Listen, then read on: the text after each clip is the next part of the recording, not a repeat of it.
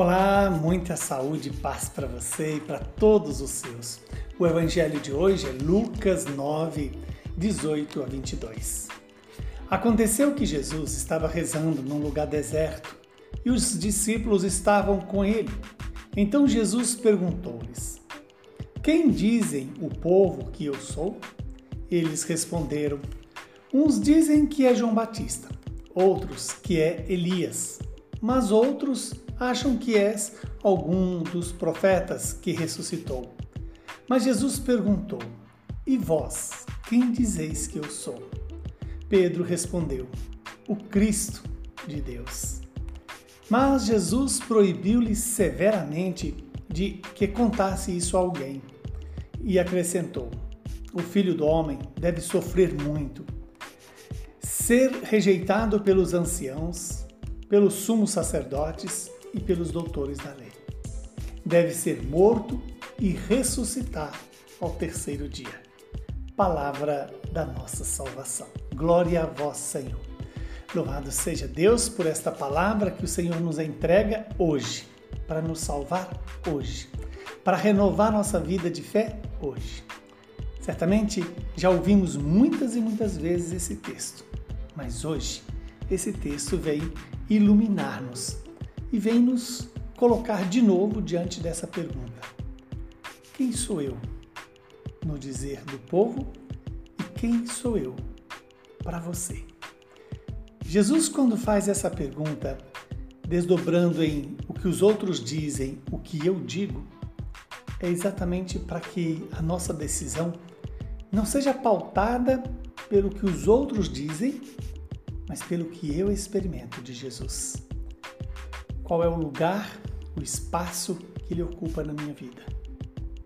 Pedro assumiu no meu lugar e no seu lugar a resposta. Agora, eu preciso assumir a resposta que Pedro deu a Jesus. O Cristo de Deus, ou seja, o Filho do Deus vivo, aquele que devia vir para cumprir as promessas anunciadas pelos profetas e aquilo que a lei não poderia conseguir para nós, a vida eterna. Que hoje eu e você tomemos essa decisão de escolher Jesus como o nosso Salvador, o nosso Redentor, aquele que nos cura de todos os males, aquele que nos perdoa dos nossos pecados. Só que aqui tem uma coisa importante o itinerário que Jesus escolhe para me fazer seu discípulo é o mesmo que ele assumiu: o da renúncia de si mesmo, o tomar a cruz, seguir o Senhor. Passar pela paixão, morte, mas ter a alegria da ressurreição. Nunca devemos perder isso de vista.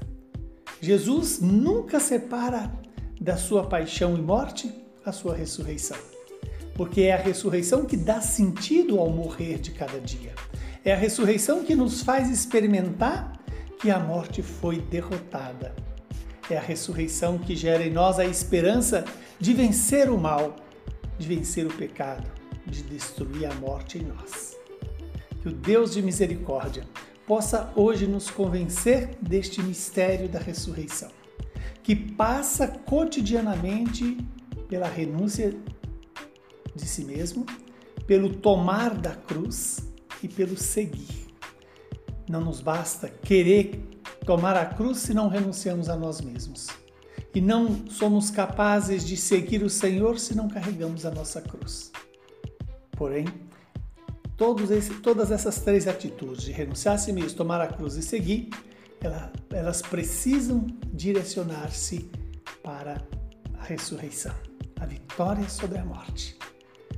Que o Deus de misericórdia nos abençoe, nos santifique, nos livre de todo mal e nos dê a perseverança no caminho da cruz, na busca da ressurreição que acontece cada dia e que há de finalizar definitivamente no momento final da nossa história. Abençoe-nos o Deus Todo-Poderoso, que é Pai, Filho e Espírito Santo. Saúde e paz para você e para todos os seus.